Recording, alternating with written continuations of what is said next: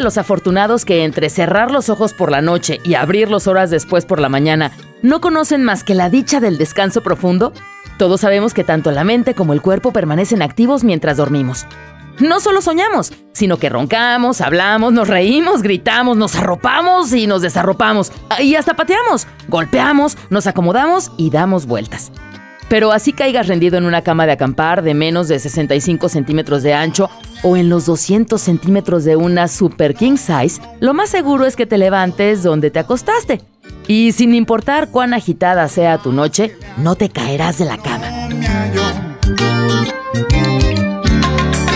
Es fascinante, pues pensamos que al dormir estamos completamente desconectados de lo que nos rodea, pero no. Si alguien grita cerca, te despiertas. Dijo al noticiario, y eso qué, el profesor Russell Foster de la Universidad de Oxford.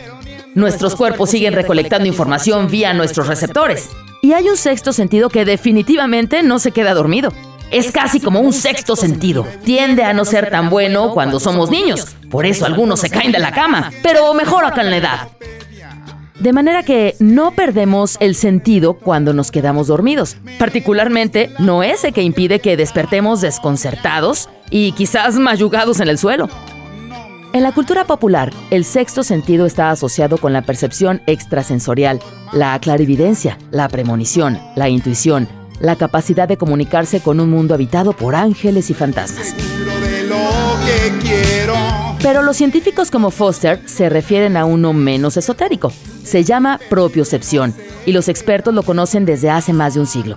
Estudios pioneros sobre él fueron realizados en el siglo XIX por algunos de los gigantes de la neurociencia. El francés Claude Bernard, uno de los más grandiosos de todos los científicos, según el historiador de ciencia, y Bernard Cohen. El anatomista escocés Sir Charles Bell, cuya nueva idea de la anatomía del cerebro ha sido llamada la Carta Magna de la Neurología y Sir Charles Sherrington, quien ganó el Premio Nobel de Fisiología Medicina en 1932 y quien acuñó el término de propiocepción. Lo que no se supo con claridad hasta la segunda década de este milenio es cuánto dependíamos de él. Aclaremos. El sistema nervioso incluye a cualquier receptor sensorial o terminación nerviosa que aporta sensibilidad interna o propioceptiva del cuerpo. Los propioceptores están localizados en los músculos, articulaciones, tendones y en el aparato vestibular. Mediante su estimulación podemos conocer la posición o la velocidad y aceleración ligada a los movimientos del cuerpo. Por consiguiente, los propioceptores se pueden considerar como un subsistema de interoreceptores que, además de los receptores vinculados al equilibrio y movimiento corporal, Incluye a los receptores sensibles a la presión sanguínea o quimioreceptores sensibles al pH, a la concentración de oxígeno y a la de dióxido de carbono. También son interoreceptores aquellos que nos permiten percibir la temperatura corporal, el dolor, el hambre, la sed, el llenado de la vejiga o el deseo de defecar. En sentido estricto, los propios receptores incluyen al sistema o aparato vestibular del oído, relacionado con la percepción del equilibrio y movimientos corporales, y el conjunto de receptores articulares y musculares. Uso muscular, órgano tendioso de Golgi, receptores articulares, que miden el estado de tensión y grado de estiramiento de los músculos, tendones y ligamentos. En otro sentido, los propios receptores son mecanorreceptores por cuanto se activan a consecuencia de la presión o tracción mecánicas. El término correcto sería propioceptivo, pues deriva del latín proprius, que significa propio. Pero en la actualidad se ha impuesto el uso en la comunidad médica del término propioceptivo, y este se considera válido. A diferencia de los cinco sentidos de esterocepción, visión, gusto, olfato, tacto y audición, por los que percibimos el mundo exterior, la propiocepción es un sentido de interocepción por el que se tiene conciencia del estado interno del cuerpo. La disfunción de este sistema se expresa en torpeza motriz, dificultad para mantener la cabeza y cuerpo erguidos, realizar actividades coordinadas con las dos manos y manejar herramientas. También se observa falta de concentración por inquietud postural, rigidez del tronco y ausencia de noción de peligro.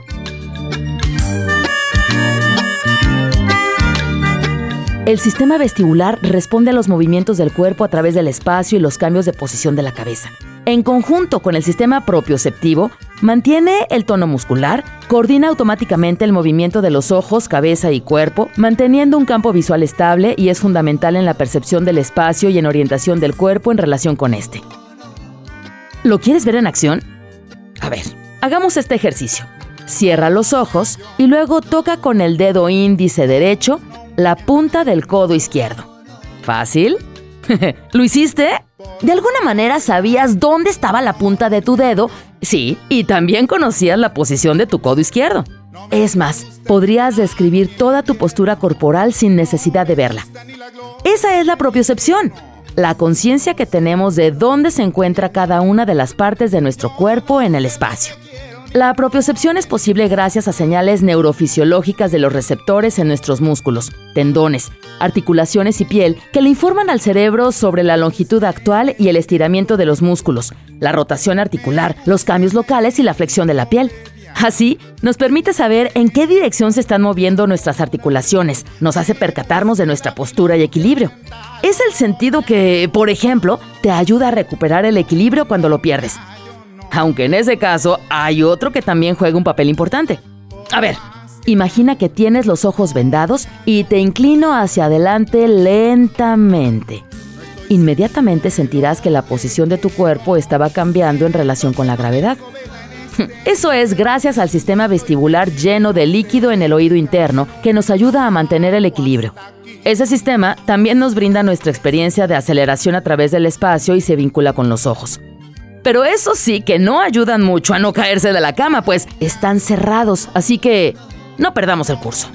Retomémoslo citando al profesor de Kinesiología y Neurología de la Universidad Estatal de Pensilvania, Estados Unidos, quien escribió en The Conversation que la propiocepción es un, componente, clave de nuestro sistema de posicionamiento global que es esencial en nuestra vida diaria porque necesitamos saber dónde estamos para movernos a algún lugar. La propiocepción nos permite determinar la posición, la velocidad y la dirección de cada parte del cuerpo, lo veamos o no, y así permite que el cerebro guíe nuestros movimientos. Gracias a ello, cuando estamos dormidos, podemos movernos con toda libertad, pero sin rebasar las fronteras de la cama. El día de hoy, queridos radioescuchas, estamos transmitiendo desde Tlalpan, que es una de las 16 demarcaciones territoriales de la Ciudad de México. Su territorio representa el 20.7% del total de la ciudad, siendo la alcaldía con mayor extensión territorial. Más del 80% de su territorio es suelo de conservación, ofreciendo importantes servicios ambientales como recargas de los mantos acuíferos, generación de oxígeno y captura de dióxido de carbono. Cuenta con el bosque de Tlalpan, donde acuden las familias a hacer actividades deportivas y las fuentes brotantes.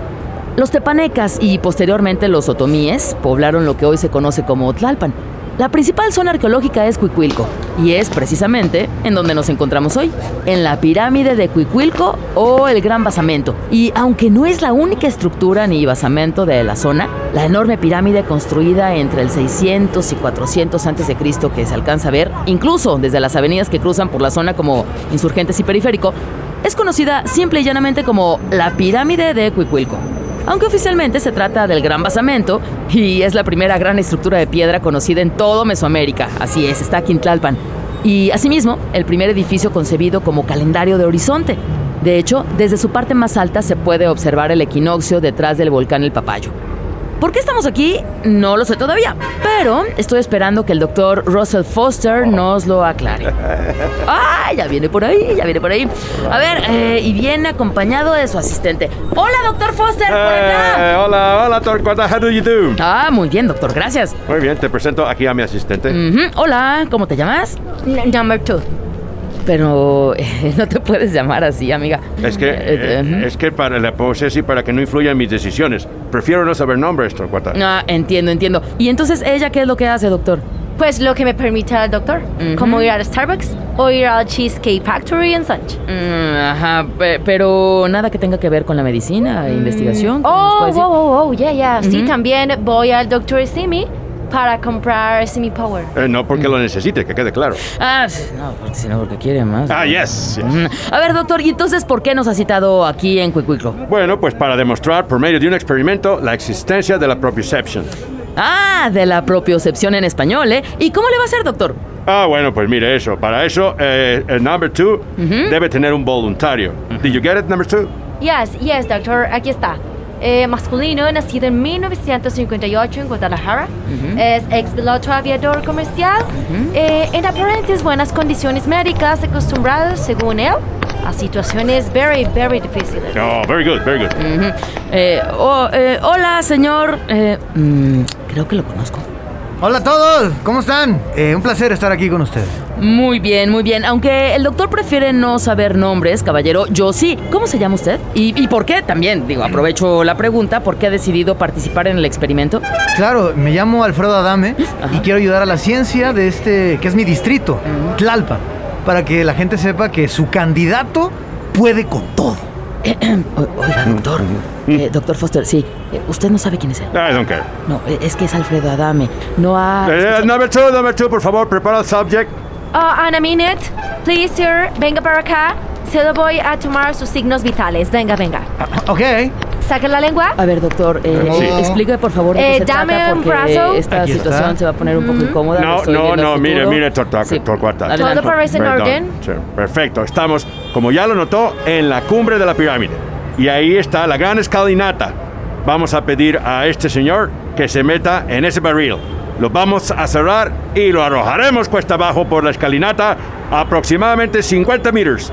Él bajará dando tumbos, giros, sacudidas y demás. Y una vez que llegue al fondo, abriremos el barril y procederemos a hacer pruebas de orientación.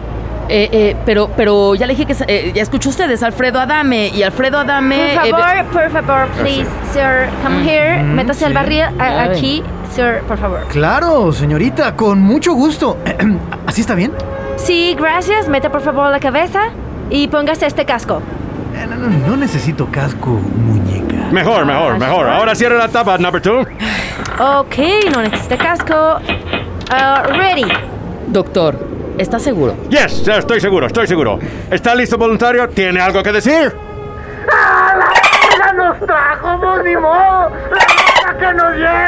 All right, yellow. ¡Go! Ay, ay, ay, ay, pobre hombre. Al menos se quedó la, ay, ay, la mitad. Ay. Bueno. Ah, Bueno, ya, parece que ya pasó. Sí. ¡Ah! ¡Ay! ay, uf. Ay, por fin.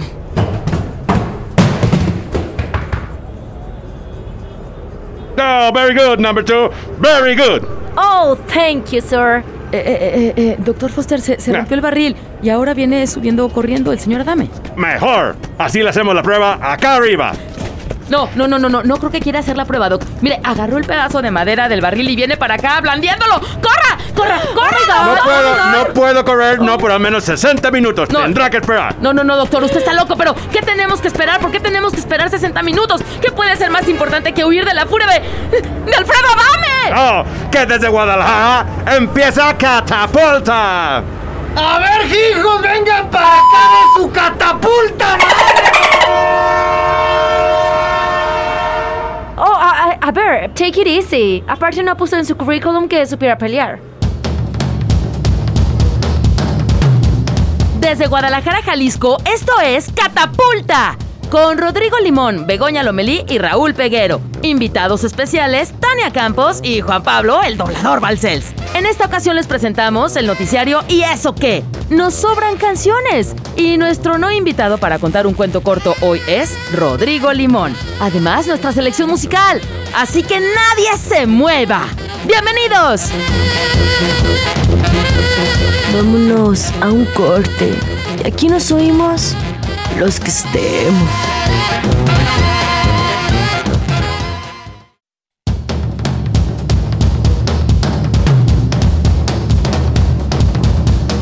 ¿Qué? ¿Qué? ¿Qué? ¿Que ya volvimos? Ah, ya volvimos. ¿Por qué no me dijeron, eh?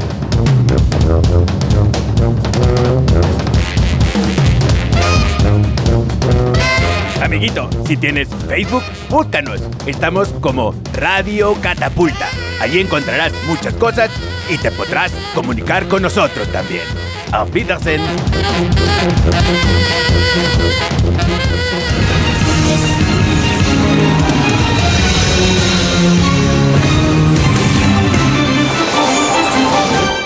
Bienvenidos a una edición más del noticiario y eso que, en cuestión de noticias somos su única opción. Les saludamos Torcuata Olivares. y Narcisa Buenrostro. ¿Cómo estás, Torcuata? Muy bien, gracias Narcisa. ¿Y tú? Ay, muy bien, Torky. Qué bueno. Ahora La verdad, no, no o sea, siempre uno contesta que bien, pero no. Ah, pues qué mal. Pues Ay, ahora si quieres te cuento, ¿no? No, no, muchas gracias, Narcisa. Bueno, bueno, ¿Qué les parece ya si que iniciamos con- insistes, te voy a contar. Te voy a contar. Amiga, preguntona. No, si quieres, no, Narcisa, no hay necesidad. Ay, ya, como sea, tengo que contarte. Estoy sumamente, sumamente enojada. Ajá, ¿por? Me enojé mucho con mi amiga Scarlett Mantur. ¿Tú crees? ¿Te acuerdas? ¿La conoces? Sí, Narcisa, me la has presentado varias veces y siempre me dice, mucho gusto. Ay, sí, sí, ella, ella. Y bueno, ¿y por qué te enojaste? Ay, no es que te cuento. Ayer quedamos de vernos a las 6 pm de la tarde. ¿Mm? Y pues yo me super, ya sabes, me arreglé, me puse súper guapa y así. ¿Qué crees? No, no sé. ¿Qué pasó, Narcisa? Ay, pues que, que me habla al 15 a las 6 pm de la tarde para decirme que pues no, que no pasaría. O sea, me plantó, literal. No, no, no, pues no, Narcisa, no te plantó, ¿te avisó? Es que, ¿qué? Es que, ¿cómo no? A ver, qué coraje. O sea, haz de cuenta que yo tengo quedando contigo a las 6 pm de la tarde y a los 15, o sea, faltando 15, a las 6, te pido que no voy a pasar. O sea, no, eso no se hace, ¿me entiendes? Es que sí entiendo, Narcisa. Es Se- que no. Haz de cuenta que alguien queda contigo a las 6. O sea, sí, a las 6. Y al 15 a las 6 te avisa, ok, no voy a pasar. O sea, no, no me entiendes. Es que sí te entiendo, Narcisa. Está Ay, no, a ver, amiga. Es que mira, o sea, te explico. Tipo, que tú quedas con tu mamá, haz de cuenta. Quedas con tu mamá que va a pasar a las 6, ¿no? 6 de la tarde quedan, ¿no? PM, ajá. Ajá. Y 15, 15 minutitos antes, o sea, te avisa que no voy. Ay, no, qué coraje. No, no, neta, no me entiendes, amiga. Narcisa, te entendí desde la primera vez. No soy tonta. Es que Turkey Girl, no puede ser. Pues sí, pues, pero no importa. A ver, ya pasemos ahora a lo Ay, que... es que no manches. Como si me tuviera tan contenta. ¿Sabes qué? Es que tipo, es la segunda vez que hace esto. Ah, ok. O sea, no Bueno, es la primera, entonces no es la primera. El otro día, ay, mira, para no ir más lejos y no hacerte largo el cuento, No, no. me pidió prestado mi vestido Chanel, el de los tirantitos, el que está súper cute, y quedó de regresármelo el jueves. ¿Y qué crees? Pues que no te lo regresó. Ay, o sea, ni el jueves ni el viernes. Ah, mira. Mira, haz de cuenta de que tú pides tipo un vestido y pues tú quedas, ¿no? O sea, tú dices, a ver, te lo voy a devolver el viernes. Y no, no pasa, no sucede, no lo devuelves. O sea, ¿me entiendes? Que sí, Narcisa, claro que entiendo, no soy idiota. Es que Torky, tipo, o sea, haz de cuenta que yo te pido mm, eso que, mm, pues, el suéter para un, un trámite, algo, no sé, tipo. O sea, y te lo pido, ¿no? Supongamos que te lo pidiera, que no creo, pero... Y luego no te lo regreso, o sea, es que qué coraje, no, no, no, está fatal, ¿me Ay, entiendes? que sí, que sí, Narcisa, te entiendo siempre. Desde la primera vez, siempre te entiendo, Narcisa, ya. Ay, es que no, no sé, no sé por qué me pasan estas cosas a mí, amiga. Te digo por qué, Narcisa. Quizás sea porque no escuchas, ni tus amigas tampoco escuchan. Ay, como sea. Pues es que quedamos y no cumplen. Mira, Narcisa, a lo mejor es momento de buscar otras amigas, pues menos taradas. o sea, ¿sí? qué coraje, ¿me Ay. entiendes mi frustración? Es que estoy... Está fatal. No, no, no, no, no entiendo. Quizás yo sea tan bruta como tú, fíjate. Ay, lo bueno, amiga, es que tú sí me entiendes. Mira, yo ni te Ujú. topo, pero me obligan a trabajar contigo. Ay, qué gusto me da, sí, amigui. Ojalá que todas fueran como tú, que no importa. Narcisa, Narcisa, es que yo no soy tu amiga. Si fuera, pues mejor me suicido, ¿eh? La verdad. Ay, ¿cómo crees? Ya, ya, qué chistosa. Yo sé, amiguis, que somos inseparables, somos inconmesur... Inconmesura... Incon... ¿Cómo es? Inconvencionales. Incondicionales. ¡Yes! Eso, amigui, ya ves. Mm, me lees la mente conectada. Mira, Miguel, ¿qué te parece si mejor vamos con Garnulfo Ayala, que nos tiene un reporte muy interesante? Ay, amigui, ahora que llega a mi casa te hago un collage. Te etiqueto en, en Instagram, te subo una story y vas a ver BF. Voy a poner en etiquetas, ¿sabes? No, gracias. Ay, de nada, amigui, es un placer. Vamos con Garnulfo Ayala, por Dios, Garnulfo, que estará transmitiendo desde algún lugar de la ciudad y nos trae un reportaje muy interesante. Adelante, Garnulfo, el micrófono es todo tuyo. Gracias. Buenos días, Torcuata y Narcisa. Y buenos días a todos nuestros radioescuchas. El día de hoy me encuentro de visita en la clínica Dogs on Wheel. Y nos encontramos con el doctor Claudius Wagensberg. Buenos días, doctor. Buen día, Garnulfo. Bienvenido y bienvenidas tus compañeras también y además de todos los radioescuchas que están en sintonía. Gracias. Gracias, doctor Wallenberg. No, no, no, no, Narcisa. No es Wallenberg, es Wagensberg. Ay, tipo, eso dije. Ay, adelante, Garnulfo, te escuchamos. Eh, gracias, gracias. A ver, doctor, el nombre Dogs on Wheel, ¿por qué? Sí, claro. Como ustedes saben, Dogs and Wheels significa perros en llantas o perros con llantas. ¡Ay, guau! Es una clínica para reducción de peso de los perritos con llantitas, ¿verdad? Qué bueno, ¿sabes qué? Porque tengo una perrita Piug. O sea, está un poco gordita porque come mucho, corre poco. Ay, se la voy a mandar al doctor Valenberg. Eh, disculpe, no precisamente. No es para reducción de peso, ni tampoco para quitarles las llantitas a los perros. Ay, qué lástima. Sino al contrario. Y antes de que digas nada, Narcisa, no es tampoco para que los perros aumenten de peso, ¿eh? Ay, no iba a decir eso. Entonces. Era otra cosa, pero pues ya, mejor no digo nada. ay, ajá. Bueno, bueno. doctor Claudius, aclare usted, aclare usted esto. Claro, aquí a la clínica nos llegan perros que sufren de mielopatía degenerativa. Ay, no, pobrecitos. ¿Sabes qué es eso, Narcisa? Ay, pues sí, que no pueden digerir la miel. Ay, Póngale cero, profesor, maestro, A doctor. ver, a ver, doctor, ¿es correcto lo que dice Narcisa? bueno, claro que no. La mielopatía degenerativa es una enfermedad hereditaria del sistema nervioso. Su síntoma principal es una debilidad en las patas traseras que progresivamente se va extendiendo, lo que complica el cuadro. Se trata de una enfermedad degenerativa neurológica. En esta situación notaremos una debilidad generalizada, al punto de que al perro le costará mantenerse en pie y perderá la motricidad de sus cuartos traseros. Ah, ya, ya, ya, ya. Y entonces se los traen aquí y usted los cura. No. De hecho, aquí les ajustamos una prótesis para que puedan moverse.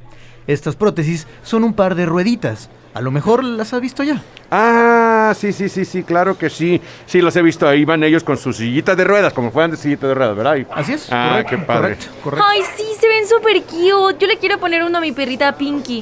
Eh, ¿A cuánto cuestan, señor Valentpit? Eh, no, Narcisa, no es un accesorio. Es una prótesis médica para perros con esa enfermedad. Ay, no, qué mal. Si hubiera visto súper estético.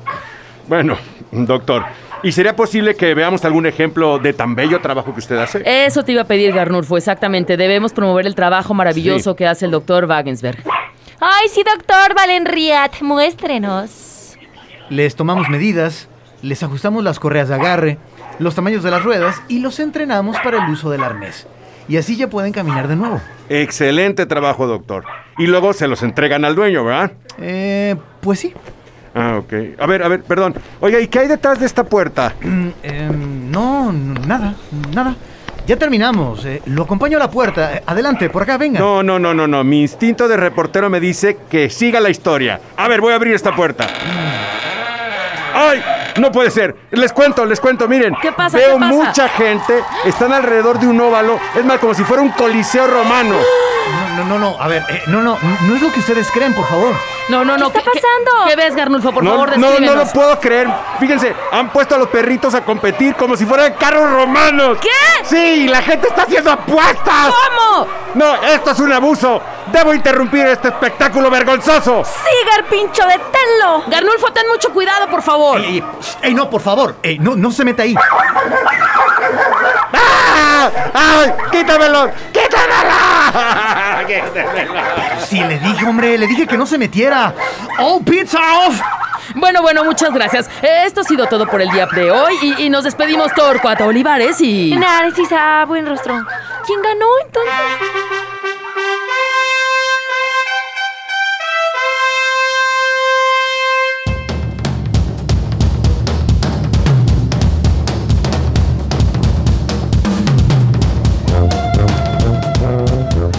Amiguitos, si quieren comunicarse con nosotros, marca al 3030 5326. Te lo repito, 3030 5326. A.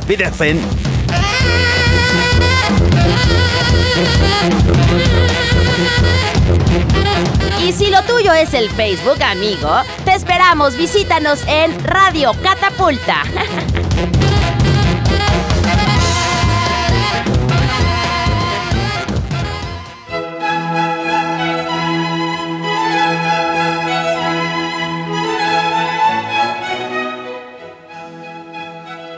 Bienvenidos a nuestro segmento. Nos sobran canciones, nos falta talento, en donde escucharemos una conmovedora historia basada en un clásico musical. En esta ocasión presentaremos Me llamo Susie, la cual está basada en el éxito musical A Boy Named Sue, que es una canción escrita por el humorista, autor infantil y poeta Shel Silverstein y popularizada por Johnny Cash. Cash grabó la canción en vivo en un concierto el 24 de febrero de 1969 en la prisión estatal de San Quintín, en California, para su álbum At San Quintín. Por favor, acompáñeme a escuchar esta linda historia, llena de altibajos, episodios divertidos y moraleja.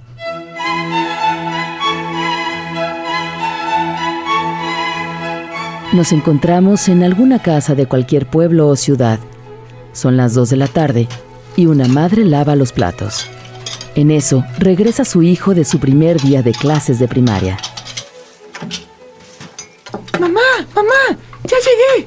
Hola, hijo. ¿Cómo te fue en tu primer día de clases? Mal, mamá, la neta muy mal. ¿Por qué, hijo? Mm, pues es que todos se reían de mí, mamá. No creo. Quizás se reían contigo. Mm, puede ser. Pero cada que nombran lista y me toca a mí, se reían. ¿Será porque me llamo Susi? Ay, hijo, no creo. Quizá mañana ya cambié todo. Ya verás. Sí, eso espero, mamá.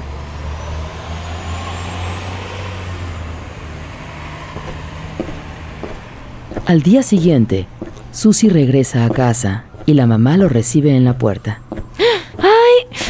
Ay, ¿qué te pasó, Susi? ¿Por qué vienes así todo apaleado? Es, es que me di de puñetazos con varios niños, mamá. ¿Y eso por qué? Porque yo me di cuenta que se burlan de mi nombre. No creo. Tu nombre es muy bonito. Pero al parecer es de niña. Y, y no de niño. ¿Por qué me pusieron Susi? Pues fue tu padre, el que te puso así. ¿Y por qué dijo esto que me pusieron Susi? No sé, hijo. Debió pensar que era una buena broma. Pero él se fue cuando yo tenía tres años. Me hubieras, me hubieras cambiado el nombre. Nunca se me ocurrió. Mi papá no nos dejó nada, mamá. Solo esta vieja guitarra y una botella vacía de alcohol. Ahora no le maldigo porque huyera y se escondiera. Pero lo más mezquino que hizo nunca fue antes de largarse ir y ponerme Susi, ponerme Susi, ponerme Susi, ponerme Susi, ponerme Susi, ponerme Susi. Han pasado algunos años y Susie ya es un joven muy guapo y estudia medicina. Ahora lo encontramos en el campus de la universidad. Ha visto a una chica linda y se acerca a intentar conquistarla. Hola, eres nueva aquí, ¿verdad? Ahm, sí, Se nota. ¿Qué estudias? Merca. Ay, me encanta Merca. Me llamo Denise. ¿Y tú? Mm, Sí, sí, Eh, ¿cómo? Perdón, no escuché bien. sí. Ay, no te entiendo. Me llamo Susi. Perdón. Pe- pero entendí, ¿Susi? Así me llamo. ¿Susi? ¿Qué clase de nombre es ese? El mío. De repente, un compañero le grita desde lejos. ¡Ey! Susana Zabaleta, ¿vas a entrar a clase? Susie se voltea y embiste al compañero con rabia inaudita. ¡No me llamo Susana! ¡Me llamo Susi! No te enojes, somos compas. Demasiado tarde, el cerro se había prendido. ¡Ay, ay! No, no, no, Susi. ¡Ey! No, ya, ya, oye, déjame, déjame. Entonces sí, sí se llama Susi.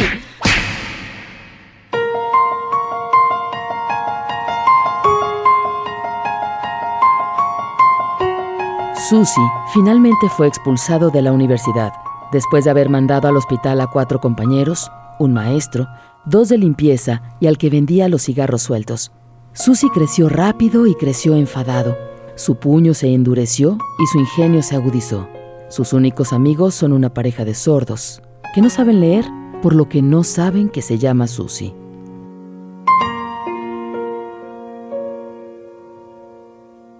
Un día Susie les cuenta su triste historia. Amigos, les tengo que confesar algo. Pero prométame no burlarse de mí. No, no, nos puedes contar lo que quieras, amigo. Ja- jamás nos burlaremos de, de ti. He hecho un voto a la luna y a las estrellas. He vagado de pueblo en pueblo para esconder mi vergüenza.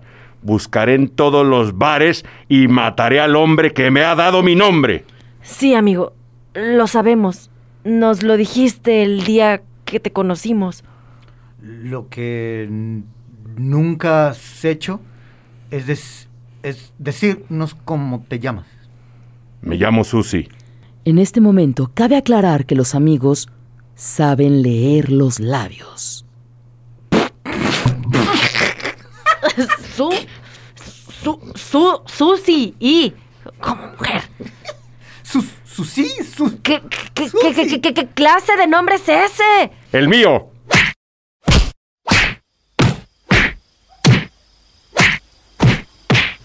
Pasan los años y en la ciudad de Gatlinburg, a mediados de julio, Susie acaba de llegar al pueblo y su garganta está seca. Piensa que debe parar y tomar una chela. Entra a una taberna en una calle lodosa. Y allí, en una mesa, repartiendo cartas, sentado estaba el sucio, sarnoso perro que le puso Susie. Y a él se dirigió. Sé que eres mi padre por un retrato que mi madre tenía. Reconozco esa cicatriz en tu cara y tu ojo malvado. El sujeto era grande y torcido, gris y viejo. Susi lo miró y se le heló la sangre, pero le espetó. Me llamo Susi. ¿Cómo pudiste? Ahora vas a morir.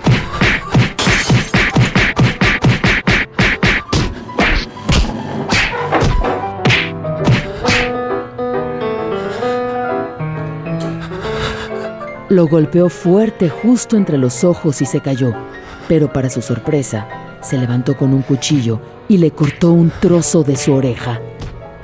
El pleito siguió. Susi le rompió una silla en los dientes. Rompieron una ventana y a la calle fueron a dar, pataleando y socavando el barro. Por fin, pararon. Susi, de pie, le dijo. Te digo que he luchado con hombres más duros, pero no puedo recordar cuándo. Pateas como una mula y muerdes como un cocodrilo. Su padre sonrió y luego maldijo.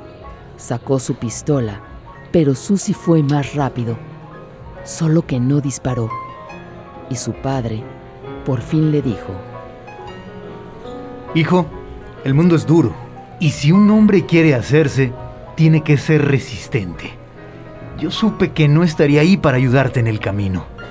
Así que te di ese nombre. Y sí, dije adiós. Supe que tendrías que ser duro o morir. Y es el nombre lo que te ayudó a hacerte fuerte.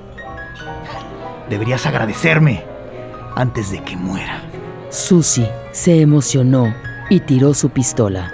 Papá, Eh, hijo, ahora tengo un punto de vista diferente y lo entiendo todo. Si algún día tengo un hijo, creo que lo llamaría Guillermo o Jorge, cualquier cosa antes que Susi, porque odio ese maldito nombre. Well, my daddy left home when I was three, and he didn't leave much to Ma and me. Just this old guitar and an empty bottle of booze. Now, I don't blame him because he run and hid, but the meanest thing that he ever did was before he left, he went and named me Sue. Well, he must have thought that it was quite a joke, and it got a lot of laughs from a lots of folks. Seems I had to fight my whole life through. Some gal would giggle and and some bust Y aquí termina nuestra historia. Triste de verdad. Si algo hemos aprendido, es que no debemos ponerles nombres ridículos a nuestros hijos. Ellos no tienen la culpa. Así que la próxima vez que quieras nombrar a un niño como jugador de fútbol, o reggaetonero, o cabaretera, piénsalo dos veces, o tres, o más, por favor.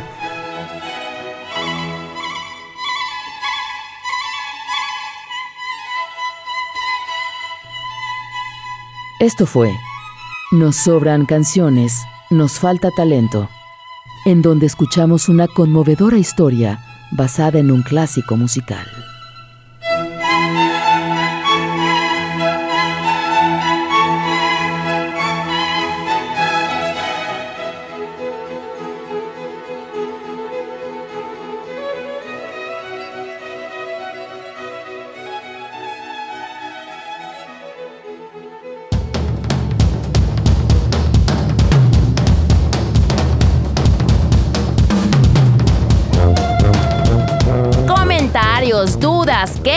O sugerencias, comuníquense con nosotros 3030 5326.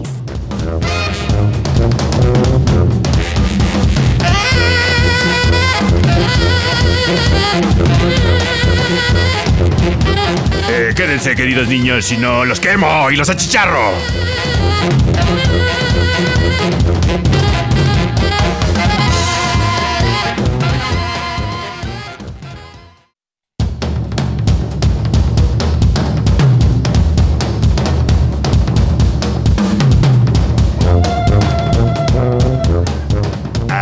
Volvieron. Qué bueno, no quería rostizar a nadie.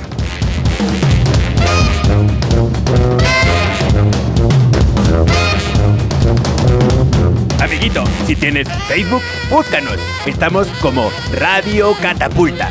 Allí encontrarás muchas cosas y te podrás comunicar con nosotros también. Auf Wiedersehen.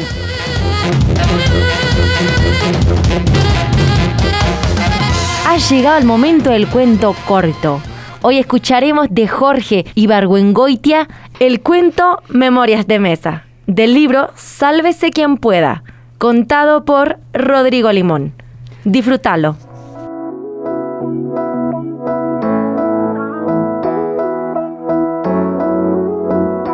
Mi abuelo tenía el ceño fruncido más eficaz que he conocido. Un día, no recuerdo qué hice, probablemente arrojé chícharos contra la estatua de latón que había en el comedor. Mi abuelo frunció el ceño y yo me escondí debajo de la mesa. Cuando me preguntaron, ¿qué te pasa niño? ¿Qué haces ahí debajo? Volví a mi lugar y seguí comiendo. Ni mi abuelo dijo, ese niño es un puerco, ni yo dije, mi abuelo me atormenta. Así eran las relaciones entre los niños y los mayores en 1932.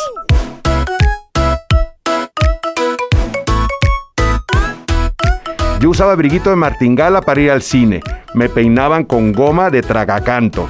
Cuando estorbaba en la mesa, mi madre me decía, pide permiso para que te puedas ir. Cuando mi tía Lola Sierra, que era una mujer listísima y apasionada, de ella es la frase, el destino quiso que yo fuera desgraciada, pero no me dio la gana. Decía delante de mí cosas de gente grande, como por ejemplo, que fulano tenía un amante, se tapaba de pronto la boca con la mano y le decía a mi madre, ¿me habré propasado? ¿Habré sido demasiado clara? ¿Me dejé arrasar por la conversación y dije cosas que no debió oír el chiquillo?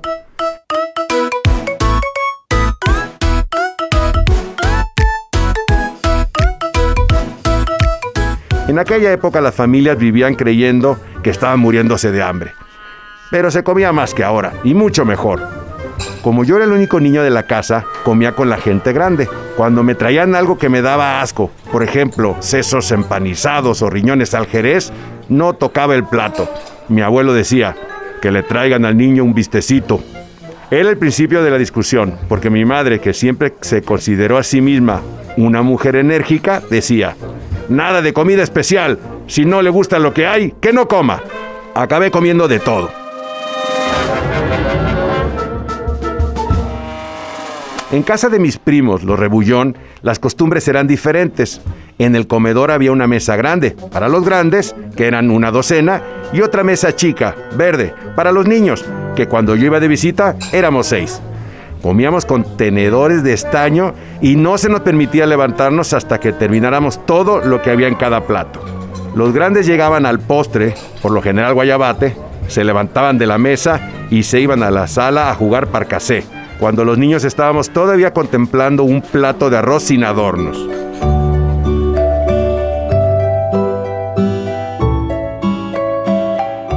Unos amigos míos que tenían padres instruidos oían, al sentarse a la mesa, un sermoncillo que les echaba su madre recordándole lo afortunado que habían sido por haber nacido en el seno de una familia decente cuya mesa estaba bien abastecida. Denle gracias a Dios que no nacieron en China. Estos niños, por una ironía del destino, crecieron raquíticos.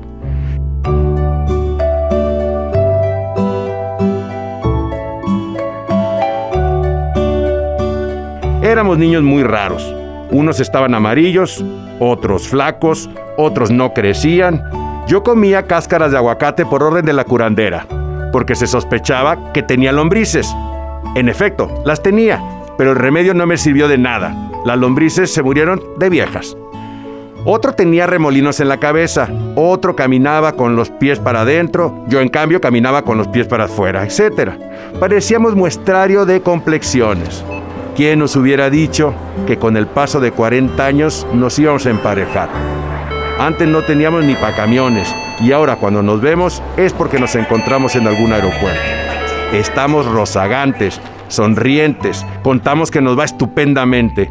El que no pesa 90 kilos es porque pesa 95. Es una especie de happy ending.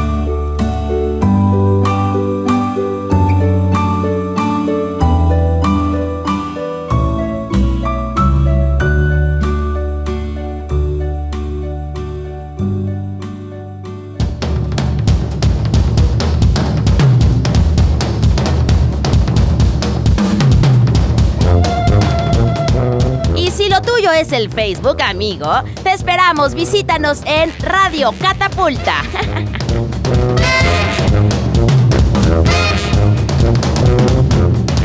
Comentarios, dudas, quejas o sugerencias, comuníquense con nosotros 3030 5326.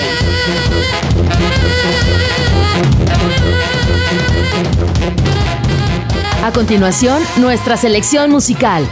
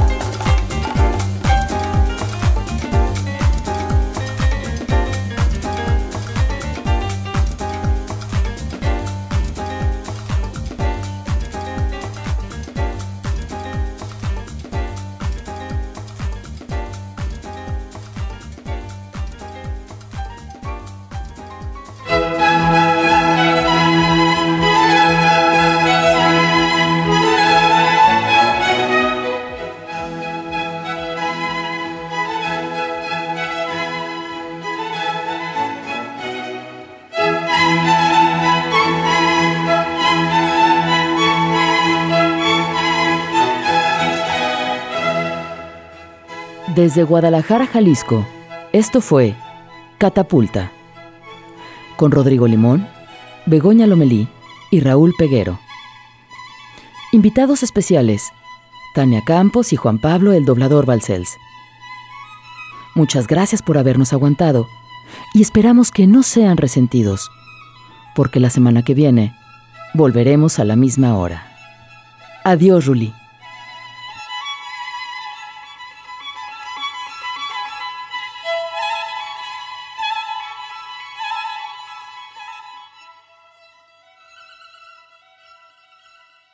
Ajá, de la proposep...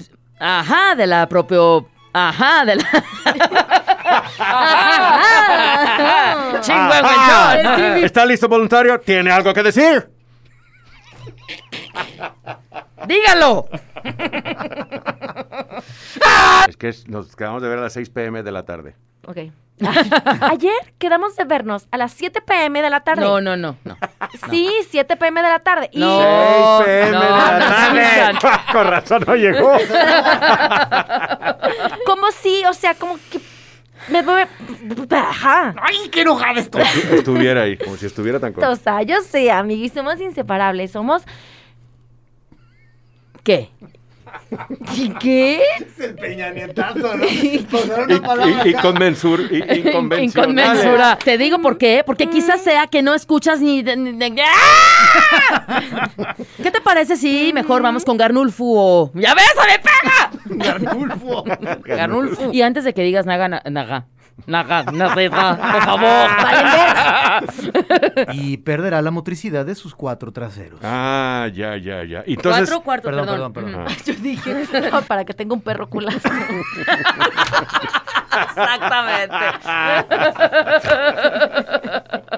Claro que luego Rodrigo va a romper con el romance ese, pero... Ok, ok. pero no, yo- no te agüites. No, no, ok. Todo bien. Del libro Sálvese quien pueda. Disfrútalo. Soy yo. A ver. Contado por. Deja nomás digo. Y yo. Yo comía cáscaras de aguacate por prescripción de la curandera. Yo, com- yo así lo dejaría. Yo comía, yo comía cáscaras de aguacate por cres- Prescripción.